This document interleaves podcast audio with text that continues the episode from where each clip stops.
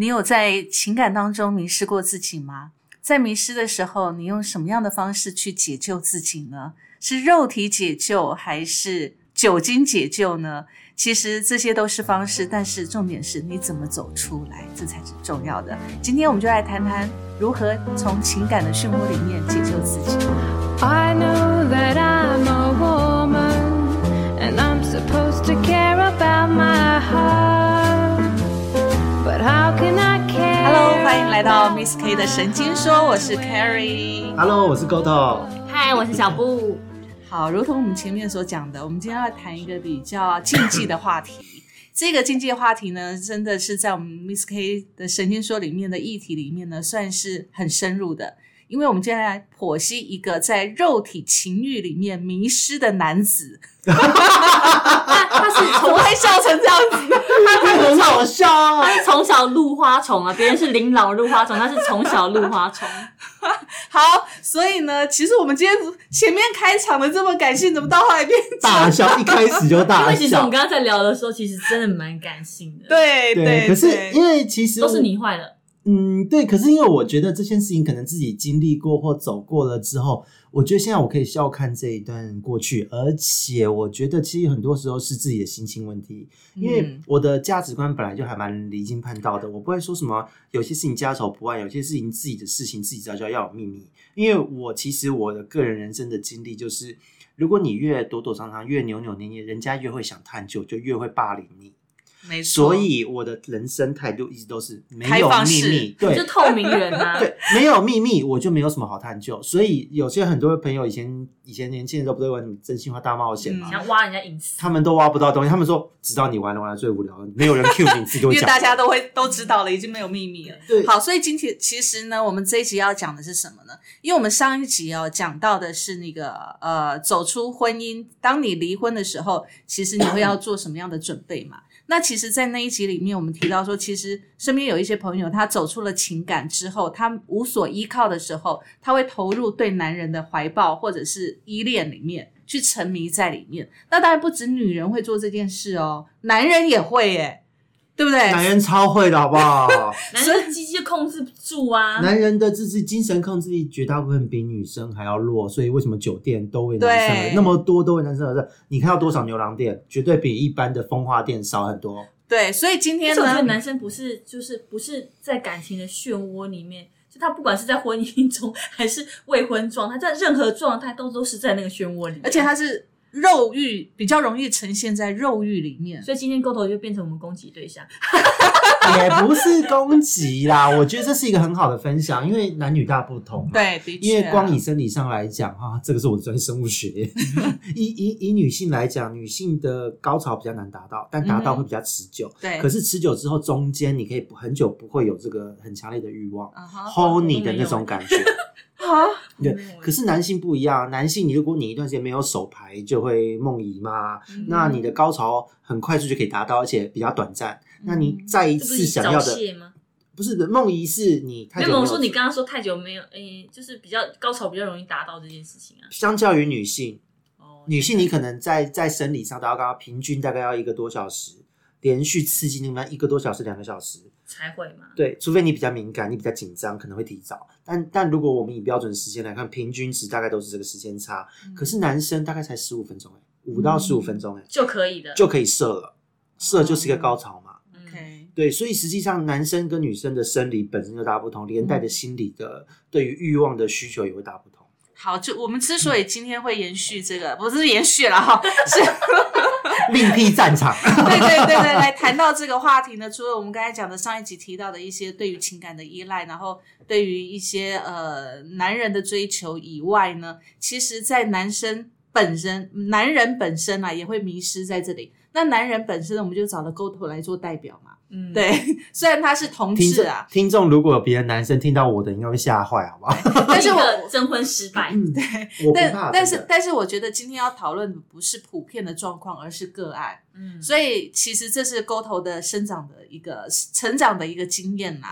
那其实我们了解他的成长经验之后，其实有时候会让我们瞠目结舌，就是哇，原来是这样，哇，好可怕。从小入花丛原来就这么精彩了。对，嗯但是我觉得这是源于他从小对于爱的一种渴求跟缺失。是的，是的，那其实我们看，现在我们看很多人表面上会有一些沉迷一些某一种领域肉肉体关系啊对肉体关系，或者是一些爱好，或者是一些他不好，可能有的人有一些不好的习惯，他没有办法、嗯无法自拔。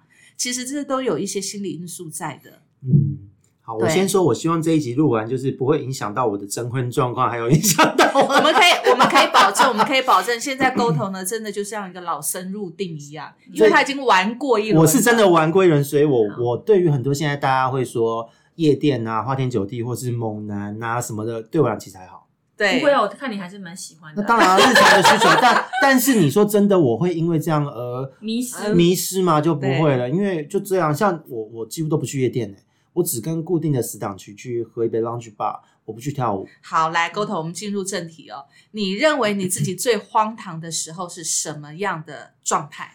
嗯，其实我们在上一集之中哦，因为有一些朋友可能今天直接听到这一集，我就简单讲一下。因为其实从小我家庭离异，而且我在重组家庭之中长大。那小时候又是奶奶带，先是奶奶带，离婚之后先是奶奶带，然后呢又是到重组家庭，那过着一直被排挤的生活。嗯，然后呢，我一直在人群间，在学校就是一个被饱受歧视，而且特立独行的怪咖。嗯所以大家都会对我有异样的眼光。那其实，在这个状态下，是内心其实蛮匮乏，又没自信，因为又受虐而长大。所以在那样的状态之下，其实就是我有试着，就是呃，去寻求一些爱与被爱的需求。多呃，应该说几岁的时候你有这个意识？其实我坦白说，我从小就有这个意思。第一个是我从小就知道自己是同志，哦，我从来对女生都没有兴趣过。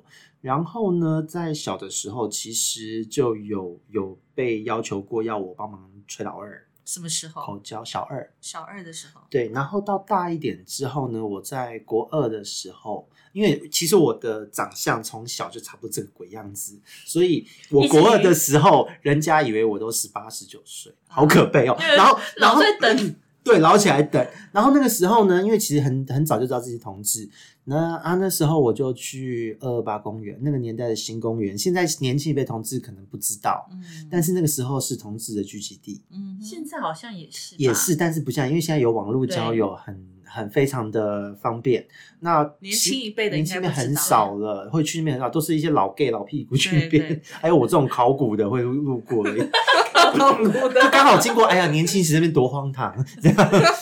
那我在国二就去那在那个花丛里面，对我国二的时候就去在那边就被就就故意去钓男人，还钓到了，而且在在旁边车震。国二做完，人家以为我十九岁，哎，你应该十九二十岁吧？哇，小鲜肉什么的，我就呵呵笑一笑，拜拜。可是你那时候在当下你是什么样的心情？你你有享受，觉得很开心吗？还是你有被爱的感觉？其实因为我从小呢就就爹娘离异嘛，娘娘不在身边啊，爹爹不爹不疼，还要揍我，然后后母也也不爱我，嗯，怎么办？那所以那时候光是被拥抱，你就觉得很温暖。嗯，所以当然其实觉得有这样的方法被拥抱，因为你不可能在路上随便叫个人抱你，人家就觉得你有病。嗯那你也不可能在在学校或是在家庭之中，那些人看到你都对你撇你白眼的，都是看不起你、讨厌你的，你怎么可能叫他们抱你？嗯哼你去讨抱，人家还会觉得你很恶心，觉得你这孩子是不是有病？嗯我以前真的被这样讲过哦。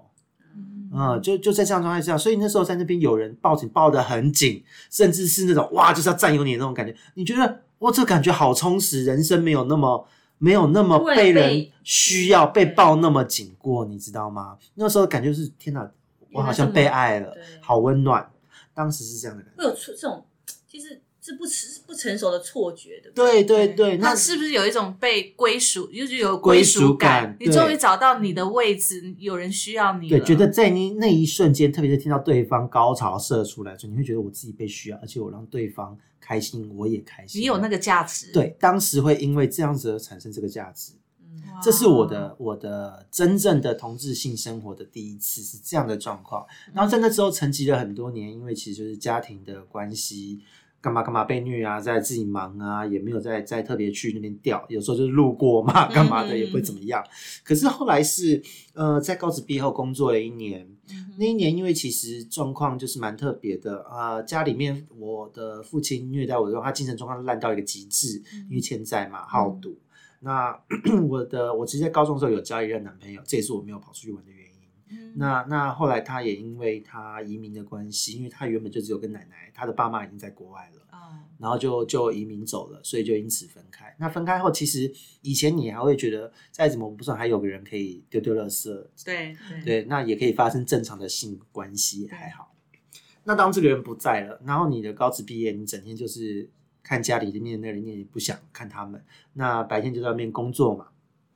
那工作后你根本不想回家，而且在工作过你也找到了一些成就感，觉得啊，今天又忙碌的过完一天了。然后那时候不想回家怎么办？因为那时候在西门町工作，嗯那后来就又又又去又去二二八晃，结果呢就又想要去寻求安慰。其实那时候一开始也没有这个意思，是不想回家，只是想在那边哦坐着有人搭话就聊聊天，嗯哼，因为就觉就觉得你要换个情绪，换个心情。对，然后呢，在那边聊聊天，那时候才十八十九岁而已，嗯哼，然后就在那个时候就呃发现自己，因为当时年轻小鲜肉，姿色还不错，因为我的第一任有会抓着我运动，嗯哼，那又晒得黑黑的，所以那时候是就是所谓的 阳光阳光抢手货。然后那一年就这样子，在二八就发现很好约到人。那那时候，因为其实从小在这样的环境长大，而且以前我爸对我很差，就是有时候给我吃厨余，没有东西吃，我还翻过热圾桶的食物吃。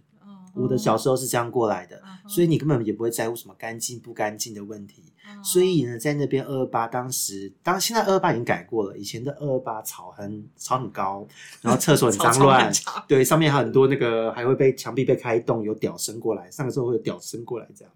好恶哦。呀，但那个年代就是这个样子，嗯，哦然后那个时候就这样子在那边，呃，我在草那边的草丛中，然后厕所中各个奇怪的地方，还有还有同志才知道一些专用术语，就是常德街那个呃那个台大医院常德街，俗称黑街。嗯啊、因为那边晚上灯很暗，在那边我有玩过。然后我还知道台大医院以前哪个地方后门没有关，会在台大医院的中庭跟人家打野炮。中庭哎，台大医院病人不会看到吗？没有啊，病人在病房里面啊。你当时不会害怕吗？当时你根本已经是麻痹自我状态，当他时看不到别的地方。但不是我看不到别人，而是当时你根本觉得无所谓啊，被警察看到，警察也有看到过啊。我我正在跟别人搞到一半看到过，然后就说快离开，回家，滚，不要在这边。但是你不怕得病吗？当时根本没有想，只觉得自己想要被爱、被人拥抱。嗯因为那时候会有异常的寂寞感。第一个，第一任失恋，多大的事啊！然后家，庭又回去是被虐，虐待你的家庭，嗯你家里面的人会因为电话费缴不出来就摔我的东西，砸我的鱼缸、欸，嗯然后然后明明明明家里面还有其他人，又不是只有我，却跟我要钱。嗯嗯对，那谁想回去那个家？那你在外面觉得被一个拥抱、一个性爱，就有有一个爱的感觉。有温暖，对，而且那时候就是同志夜店、舞厅、正行也会去啊，因为自己反正姿色不错，去那边。我甚至在那时候有短暂的碰过毒品。嗯哼，对，就反正因为看你的姿色不错，有人就想要跟你玩，就嗯主动给你，你也不用花钱。对，就是体验看看。不过我没有沉迷，因为我就体验看，我觉得呀，就这样嘛。我觉得当下你觉得很温暖，被拥抱、被需要、被爱的那种感觉是很满足的，对不对？对，当下觉得是纯人生活了十八十九年没有这样子过，因为那时候是失恋。当然，你有对象的时候，你觉得这是这是最爱你的人。可是当这个对象结束，你会觉得空虚感很重。所以有人愿意抱你的时候，你会觉得自己还有人爱。那个弥补的心态很可怕的。所以其实当下你没有意识到说你自己在做什么，我当时你只沉迷在那个被爱的感觉。对我只觉得，哎、那时候其实台湾已经开始有一些 HIV 在宣导，可是我那时候其实没有想到，就觉得就觉得反正不会那么衰啦。所以有的时候我一个对那时候真的是这个心。态。然后那个时候呢，我一个晚上最多可以跟七八个男人发生关系，就是在比方说小，菊花好痛哦！哎、没有，我那个时候因为我本来就是两个角色都可以，啊，所以我无所谓。可是说真的，就算你再怎么又耐屌痛又前 屁股痛，前后都痛。对，就是你会热热的，会有热热的感觉。你有他的感觉是吗？你又没有鸡鸡，怎么想象？走入 对，可是小布现在整个身处在那个环境里面他的感觉，他的画面感太强了。对，七八个哎，我我二十分钟都受不了，他还七八个。而且你知道是在草丛，也不管被蚊子咬或干嘛，然后又在车震，又又又有接到，还有在医院中庭 各种场合，而且他们机器有没有洗干净，你也不知道哎、不知道，但那时候你就觉得无所谓，他现在你只要你只你只要那个拥抱，你要的是那个温度，对对而不是你管不管敢不敢，你你连草地都敢直接铺着外套就直接坐上去坐了，万一那你觉得？个人屁股有大便怎么办？对不起哦。他。根本没有想到这件事，因为他只想到啊温暖的拥抱、被爱的对，就算有大便，你去旁边有遇过啊，土石流遇状况有遇过，就冲一冲就好了。真的崩溃了。那个时候真的是一种 自我放逐状态，而且我一个礼拜哦，我后来自己这样子这样子回想，那个时候一个礼拜有四五天都这样子，多久的时间？持续一年多。哇，你一年多。你的鸡鸡屁股都好痛哦，每天都没有休息。而且而且而且那段时间是从，因为你在二二八，然后那时候就是我也没有手机，嗯那时候新闻都他，那个年代最有名的一个议题是，也有农安街的同志派对、嗑药派对被抓，农安街的那个新闻闹很大，那个时候我差点去被抓。还好刚好 其实差没去，对我，因为那个时候是我要出发前，然后呢，那个时候抄了。对哦，所以其实我觉得我我 我只能说，我真的好痛哦。那个时候是用 MSN 的那个时那个代，年代。有人在 MSN 我要出门前关掉电脑前，他说有条子不要来。嗯，所以其实其实我觉得这个背后的心理状态，真的就像我们上集所讲的哦，当你爸爸妈妈要离婚的时候，小孩子对小孩子的态度，真的会影响到他对于爱的渴求对，因为从小爹不疼娘不爱，然后两边的家族都不要你的时候，你你感觉你在家里是个累赘，没有人爱你，没有人要你，你讲的话没有人要听。对对，所以你只好到外面去寻求这种温暖、跟归属、跟拥抱。其实为什么很多像，其实我们在录之前，小布有提到，就是未婚妈妈之家，对然后很多不爱惜自己的女生。其实我坦白讲，我是因为我我们是因为刚好聊到这个议题，对对所以我才讲出我的经历，对然后他们也吓了一跳，两位都吓了一跳。对，所以我们觉得马上马上对，马上开录音，赶快再因为其录一期实。呃，有很多人，其实像我的死党圈，每个都知道我这一段过去，他们也跟我说，如果你要认识新对象，你先不要讲这件事，因为会吓到人。可是我说，但没有这一些事情的经历，不会有现在的自己，而且也不会有现在这样子的一个思维和我自己觉得我自己的想法还蛮蛮活络的。不会有这样子的一个观念，因为我第一个我没有什么框架，那那个时候是一整年都这样子过来，那那那当然前面的心态大家都很了解，我们前面都讲过，可是那时候的关键是在于说，因为原本工作的工作是收掉了，嗯。然后呢那时候一个要去当兵，另另外一个就是要去升学，嗯哼。然后跟我合组工作室的人，那那时候就剩我一个人，我在想我要干嘛，白天的工作也没了，嗯。那怎么办？嗯。我就想说，哎，我也喜欢养鱼，那我就去念书念养鱼好了。嗯。然后就因为这样子，我就忽然想说，OK，去考试。啊啊，反正一考，哎，因为平常他学校考的专业科目，那时候考联招什么的科目都是我的闲书，我平常就会看着书，那所以很轻松就考上了。那考上后，我就这时候也很好笑，这这件事情我师长是在一直笑。呃，我那时候考考上台台台北啊，什么高雄啊、屏东，就是只要有水产养殖我都有上。然后我选择澎湖，嗯因为我希望就是离开台北这个地方，一来伤心地在想要和这样的生活的状态说拜拜，因为因为随着工作一关，所以是，所以其实，在你考试要离开台北的前那一阵子，就忽然前都还是这个样子吗？对对，就忽然确定公司要关掉，大家吃个饭说拜拜，再也不见的时候，就各自祝福彼此人生的时候，那一天中午白天哦，嗯，然后我就一个人就离开西门町，对，然后就坐在走就走一走，自己走到二二八，就坐在那边，那我接下来干嘛？嗯哼再找一个人啊，草丛里面再没有没有，进因为那个时候啊那个时候忽然就脑破烂大叔说那个时候忽然脑袋 脑袋是很透彻，脑袋很清澈，因为白天原本你有工作可以麻痹自己，哦。晚上靠肉体的欢愉麻痹自己。嗯哼。反正喝酒有人请，嗯。如果你不想要碰毒也有人请，然后你甚至去性爱派对都是人家招待你，根本不用花钱，嗯你就只要人去享受玩或被玩，嗯。就这样。然后那时候根本没有想那么多哦，有时候你醒来就是全身都是那种男人的腥臭味，嗯，哎，这种状况也发生过。然后你嗯你就去厕所冲一下，隔天就去上班了，你也没有想太多。就以前过过这种日子，去那种暗房，性爱的暗房，嗯哼，那非常夸张。那一个晚上，一个室内有没有？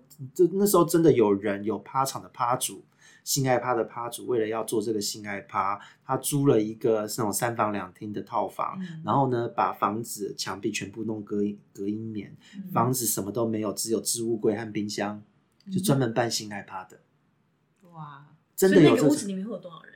那个屋子一场派对大约是四十到六十人不等，然后全裸，对很挤耶，就是要挤啊。那么挤，就是要挤很热。到处就是要看到挤洞就搓，呃，他们有暗房，暗房就是全黑，把人拖进去，床上有个位置，你就摸黑就在上面搞了，你摸到谁你也不知道。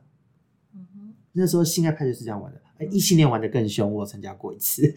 你参加异性恋的干嘛？因为男的觉得不错啊，找我去啊，就是参加。那你那边可以找到对象吗？没有，就是享受那个感觉而已啊。哦你没有，就是看他们做，但觉得咦，好恶心哦。因为那异性恋是男生女生他们都做，对啊，然后男生也对男生，女生也对女生，然后男女又啊、你说的这个又是另外一个 level 再高一点的趴了。不然怎么会刚刚那个是异性恋的趴？你是男生他只是去那边观看而已，对观看他们找我去玩，然后我去观看，然后在旁边喝饮料的那个对脱光了在那边看他们搞，然后我再喝饮料。异性恋的玩的比同志凶，这个是另外一个故事，以后再录。对好可怕哦。我们 Miss K 的神经说快变乱了，对，今天是十八禁，对。十八禁对，那那但是在那个时候，其实自己在呃工作室解散，坐在坐在二八，脑袋超沉静的，跟晚上那种整个就是感情的猎物在哪里，那心态是完全不一样。那时候就决定要重新重启自己人，然后跟这样荒唐的日子说再见。我那时候为了约炮，钓到的人有时候有留联络方式。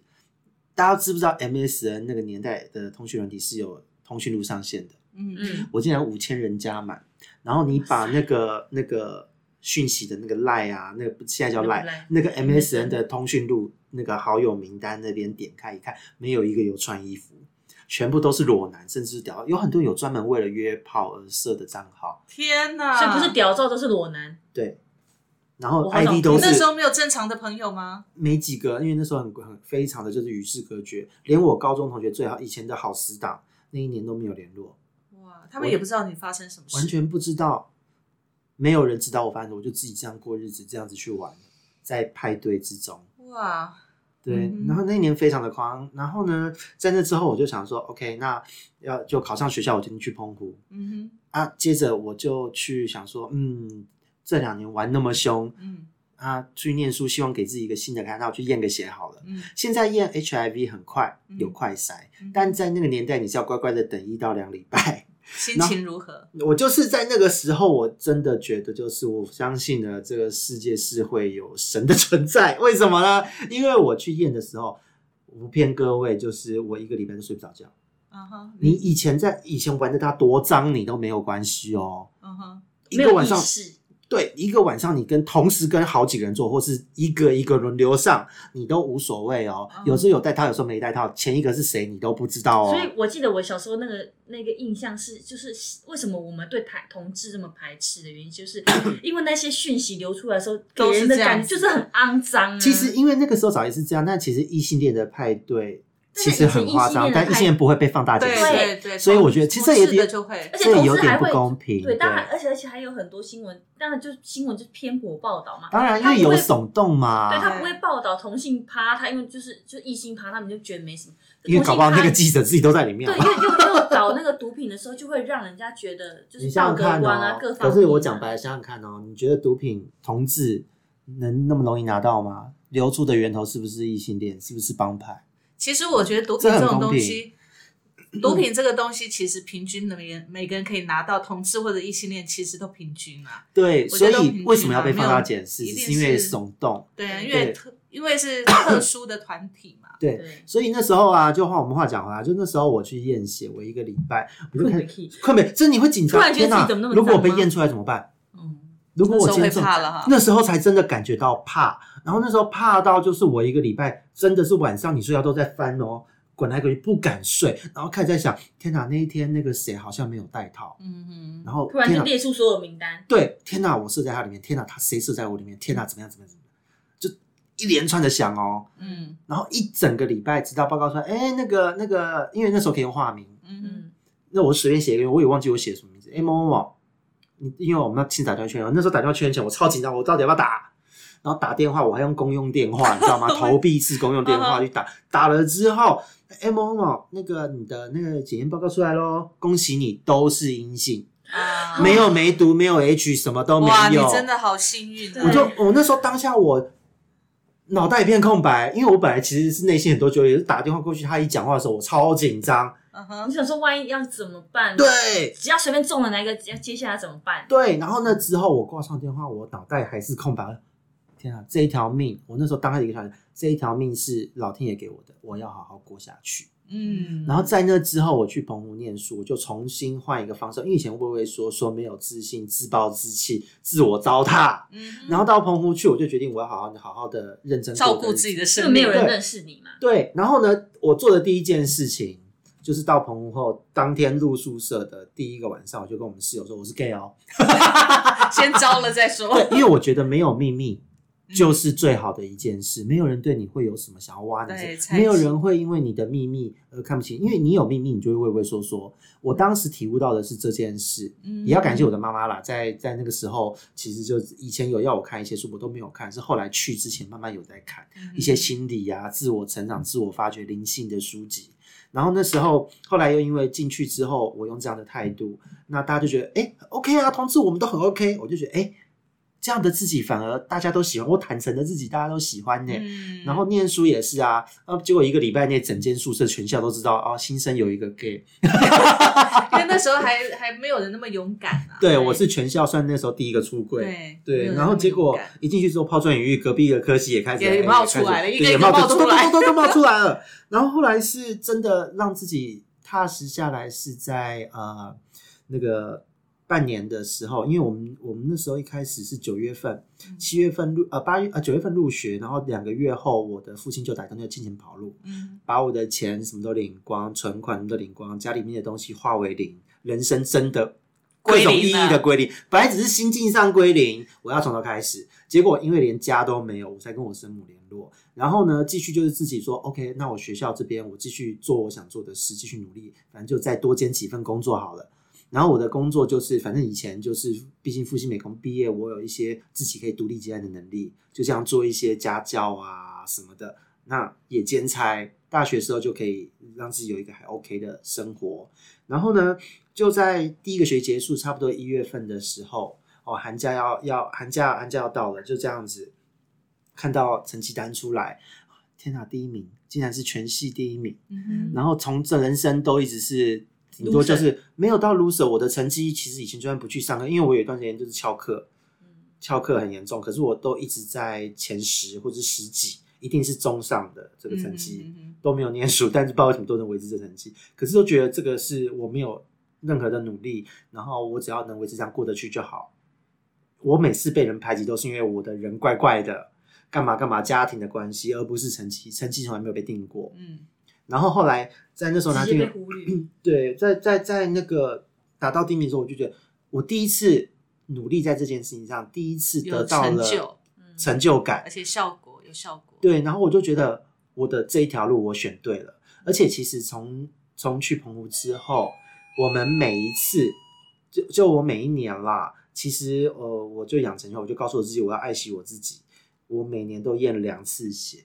没有性生活也验哦，而且我因为我家人欠钱跑路，然后我我为了要生活讨生计，在大学又在自我整理的阶段，因为我那时候其实就有开始在试着冥想，我从大一直到大三，连男人手都没再牵过，也没有一夜情，就是完全的，就是投入在生活之中。嗯，然后后来在在大一的时候，其实也重新又联络上了我的高职的同学，他就说你我我都找不到你，我去你家想要找你，可是却没有任何人，嗯你到底去哪里？因为我是那时候是打算。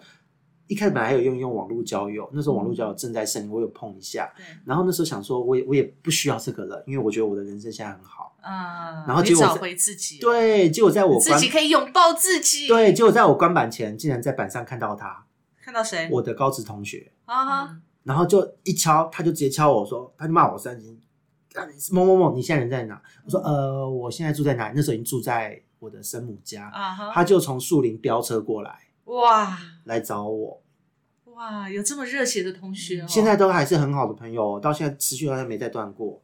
然后在那之后，其实跟他一开始就是我后来就关板了，就没有在网络上面就是有什么动作，也没有再去外面他也是同事吗？也是哦哦，那你们以前知道吗？啊，其实就是高一的时候，就是我帮他吹喇叭，让他承认自己是 gay，、哦，难怪他这么热心的你输跑过来。他贵，因为他就是 gay，干嘛还要硬装自己不是，还要还在那边假掰什么，我就直接强硬来，然后他也接受就吹了，哎，他鸡鸡好大，对，所以你们两个没有在一起。没有啊，天蝎座我不行。嗯，不要因为人家星座嘛。不是啊，就是真的，因为一来是熟，再来是那个时候的年，那时候也没有想那么多。哎、在那不在那时候，其实自己也差不多要有男友，就是要成了。哦，对，那结果反正总而言之就是这样，直到现在。嗯、我后来对于夜店嗯哼，那种，可能现在现在这个年代还是有一些各式各样的派对对什么的，同志的活动、舞厅，对，我都没有兴趣。因为你已经经历过了，以前对对哎呀，现在玩的比起以前玩的弱多了。以前车轮战那个毒要多夸张有多夸张。对啊，那我也没有再碰过毒品什么的，就是十几年，快快快十五十六年都再也没有碰过，就体验过。那我不会迷失，当时没有迷失在毒品，而且我现在即使没有新生活，我还是每年去验血。嗯，对自己负责。对，因为我觉得这件事很重要。那我觉得很高兴，就是说自己老天爷给我这条命，那我也有很好的珍惜它。那在这一段时间，我自己在生活中找到自己的重心，嗯那也可以对产业、对于自己的兴趣工作有很多的贡献。我觉得这样的人生很棒啊。嗯，所以我并不会，我现在的我啦，即使我的家庭原生家庭多不美满、多糟糕，自己有这么糟糕、这么荒唐的几年的经历，可是到后来我发现，其实反求诸己，一切的爱都在自己的心里面。对对，因为因为你自己找到自己存在的价值和定位自己的肯定，这才是真的。其实我觉得听沟通这些哦，就是 你反求诸反求自己的内心、自己的定位要很清楚这件事情。其实，在我们年轻的时候，在荒唐的时候，其实当有人跟我们讲这些话的时候，我们都觉得那是屁话，对对，我们都觉得听不进去，根本就听不进去，就是老生常谈。对我现在正在痛苦当中，你怎么痛？你怎么懂我？对，可是可是我觉得当你经历过之后，对对。对你就能讲得出这种这种，而且真的是要某一天忽然像被雷打到一样就通了，就那天忽然间工工作室也收了，什么都没了，你真的发现你白天可以麻痹自己的这个依靠没了，嗯一个人空在那边的时候，才想到这件，事。我我觉得真的是老天眷顾你，因为有的人空在那边的时候，他更沉沦，对，他更放弃自己，从变成从早玩到晚，因对为其，实完全无法自拔。那个时候也很可是你是妙啊你是完全可以把自己清空，然后真的坐在那边去想，我接下来要干嘛。因为你白天当时投入工作麻痹自己的同时，你还能有收入，嗯可是现在你连收入都没有怎么办？那嗯那时候因为跟你一起工作的人年纪都比你大，那你那是那时候我才二十岁耶，要二十岁而已。那二十岁，其实现在有很多十九岁、十八岁都还想不清楚。对，那时候我才二十岁，我想我的人生就这样吗？我接下来要再继续跟人家搞吗？总不能整天跟那些人拿药拿毒品什么吧？嗯那很奇怪，因为我我我这是题外话啦。以前那个年代有认识很多，就是呃那时候我十九二十岁，嗯但认识很多三十五、三十六、四十岁的嗯同志圈，就是当当时年代的红人，或是在趴场圈的红人，对，在趴场或是在同志圈有影响力，还发起同志平权运动的人，有一些因为毒品，因为感情的关系，有些自杀了，有些疯了。哦，而且那个年代有会让我后来醒过来，有一个原因是，今天他现在跟你聊天聊得好好的，很开心，看他就是哎，作为同志很开心啊，就是很放自放得开，娘娘的很好玩，你也觉得这个人很有趣的大哥哥，或者甚至讲阿姨啦。可是隔天的新闻，他就死在街头。嗯，好可怕哦。呃，因为他晚上喝太多，喝醉，嗯然后结果没有人要顾他，就被丢在路边，冬天寒流失温，就上新闻。这种嗯，然后还有就是在趴场里面，就是用毒太多暴毙而死，还有自杀的。当自己的身边经历很多这样子的事情，前一天跟你好好的，或者上个月才看到的这些人就这样子走了。其实当一开始麻醉其实不会有感觉，但是当后来你放空在那个，这些人都会涌涌出来，你会想到他以前跟你讲的话，想到一些事情，然后就想，嗯这是我要的生活吗？嗯然后想想觉得自己不要哈，那那我要干嘛？嗯，那我会什么？哎，既然我喜欢什么，那我就去做好了。那我喜欢养鱼，我就去做，咚咚咚，哎，一路就走到现在了。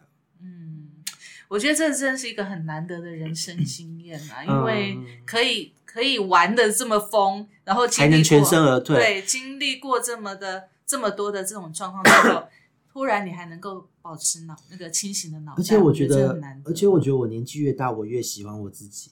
怎么说？因为我觉得我的思路越来越清晰，我的方向，而且我好像除了自己之后，我看到了好多他人的一个状态，嗯就是我知道你好像在走我以前某一段的路，嗯你的那个痛苦我能够感受。那如果我们有缘，我可以给你什么协助，我可以怎么怎么帮助你？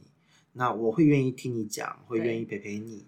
可能也是因为这样，朋友现在的从我后来重新大学毕业后当完兵，洗心革面做人之后，对，那我重新进入同事的一些社交圈，那很多朋友都会见到我，给我的评价跟我小时候的评价完全不一样，嗯。都会听到，都他都会跟我说，我觉得你是一个会让人敞开心灵跟你是讲话正，面的，嗯，对，而且他们觉得我有在做聆听的角色，我不会批判他们。嗯，那我就觉得说，因为实际上自己走过那一段很糟的人生之后，我们没谁都没有立场去降罪任何人，对每一个人都有自己的苦衷和他人生的关卡。对对，所以我们要应该是要拥抱每一个生命，不论今天他可能是未婚妈妈，他有他的可怜的地方，我们不要去批判他。嗯哼，对，那即使他今天是一个呃成功人士，但是他有他可能有他痛苦的地方。，对，没对，我们，应该也要去正面的看待他。没错，没错，所以所以这是我觉得那那两年经历给我很多的正面回馈，我也慢慢的把这些内化成自己的一个嗯灵魂。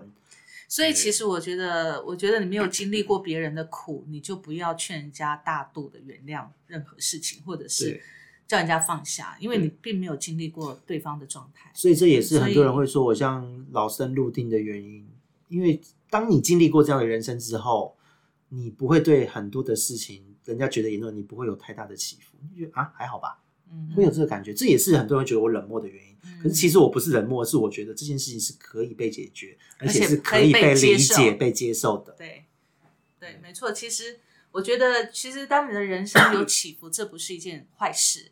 嗯，就像就像，其实要回到我们上一集讲的离婚这件事情，它其实不是一件坏事。难保你离婚之后，你找到更美好的自己，嗯，对对不对？你离开一段关系，它不是结束，也许是一个开始。对啊，所以我觉得经历过人生的起起伏伏之后呢，如果我们还能够痛彻的去理解我们到底要的是什么的时候，诶，这段人生这段经历就非常非常非常的值，得。而且而且我想到我妈妈，我会我会觉得那么看待自己的人生，而且我可以侃侃而谈。一来也是除了第一个，我认为没有秘密就是最大的一个开诚布公最大的勇气，那就没有什么好被人家批判的。再来还是我也我其实我很感谢我的妈妈，她讲一句话，她说女孩子被，她就说讲难听点啦，女孩子哦被强奸要怎么样？洗一洗，明天日子还是要过。如果你因为这一次的经历，你就认为你的人生全毁，那才是真正的毁掉。对，我妈妈是从小就在我大学遇到她的时候就有跟我讲这句话，然后所以那个时候我后来去澎湖念书，好好的过日子，我我有时候冥想都会想到这句话。嗯对，以前有这两年的经历又如何？嗯，是好事啦，嗯，我觉得是好事。对啊，所以我现在遇到很多人，他们可能一些状态，那种上瘾的状态，或是自己，我身边有些我有些朋友有 H 什么的，我觉得那都无所谓。嗯哼，对，你要你你不要因为一个身体的病变成你的心病，你只要照顾好你的身体，而且现在医疗那么发达，跟一般人没有没有什么两样，又不会传染。嗯对，因为现在 U 等于 U 嘛，就是验不到病毒量就等于是痊愈了。嗯，对，现在已经是到了医学到这个程度，你的寿命跟一般人的生命是一样的，所以实际上我觉得这个没有什么可怕的。那你得病了，那就照顾好自己啊，然后注意好控制好你的免疫系统，不要给我再熬夜喝酒，干嘛乱搞一堆就好。它不是不治之症。已经不是了，它甚至比起很多的三高造成的慢性病，还不像慢性病。对，对，所以实际上时代在进步，我们重要的是你有没有让自己的心健康，让自己的心去迎接好这个进步。嗯，我觉得今天晚上这个这个这内容真的很有意义啦，因为其实对很多在迷失 这个某种情欲或肉欲或某种状况里面的但我现在还是单身，那个最好近前面决好好好大家如果听完后可以接受的话你，你现在打个岔，我真的想问你，你除了呃每一年会验两次之外，每一次做都戴套吗？对啊，很好，这样子 podcast 听众、你们就可以很安心的跟 GoTo 交朋友。哎，不戴套是现在是要跟男朋友好不好？跟对象，跟自己固伴侣。定的固定的伴侣，伴侣，而且固定伴侣搞不好还会偷腥，所以我还是会维持继续对验的习惯。对，而且对现在还有事前药可以吃，嗯叫 PrEP P R E P。嗯哼对，它在它在你要发生你想要真的忍不住要无套的时候，两事前两小时吃一颗，然后完事后二十四小时之内吃一颗，然后连续吃一个礼拜，二十小时一颗。好啊，是药都是毒，所以建议大家还是安全带套对，至上。带套啦好吗，但那个对肝脏有一点负担。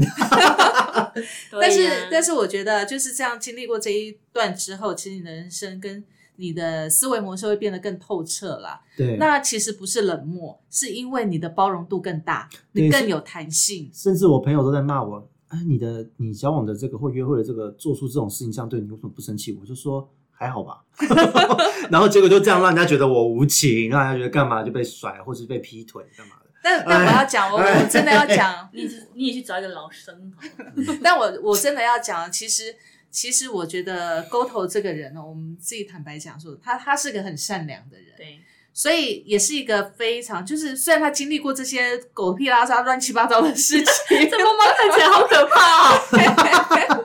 但是但是但是不会把这些事情跟你把你的形象等于那些事情我觉得我觉得这是很难得的事了。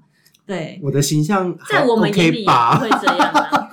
没有，因为其实是真的是人会变，我觉得当你的思想变，人就会变。那我觉得这是一件对我来讲也是一个人生的经历，我不我觉得这不可以被磨灭，对啊，所以我觉得讲出来没什么大不了，反正不能接受的人以后发生什么大事也不能接受啊。而且啊其实我有对我妈妈，后来我对我妈妈说我的这段过去，嗯她当下三秒落泪，说真的妈妈很心对，疼她说她很心疼，然后她说对不起，嗯说如果他小时候，你会不会怪我？如果说我小时候有给你足够的，我我我鼓起勇气，即使我欠债，我硬留下来，对会不会好一点？我说不会，因为你很痛苦，因为你被爸爸这样子对待，离婚，对，他用你的名字借了那么多钱，借了当年一栋房子的钱，因为他不快乐，你也不快乐。对，而且他只会苦了他一辈子。我说，如果你硬留下来，现在可能你还是过得不快乐。嗯，那我觉得一个人的人生产或只产那两一两年，也这算还 OK，不要不要两个人都惨一辈子。重点是你该玩的都玩到了，对对，现在没什么好后悔的。很 爽，该玩都玩到了哎、什么菜都吃到哎、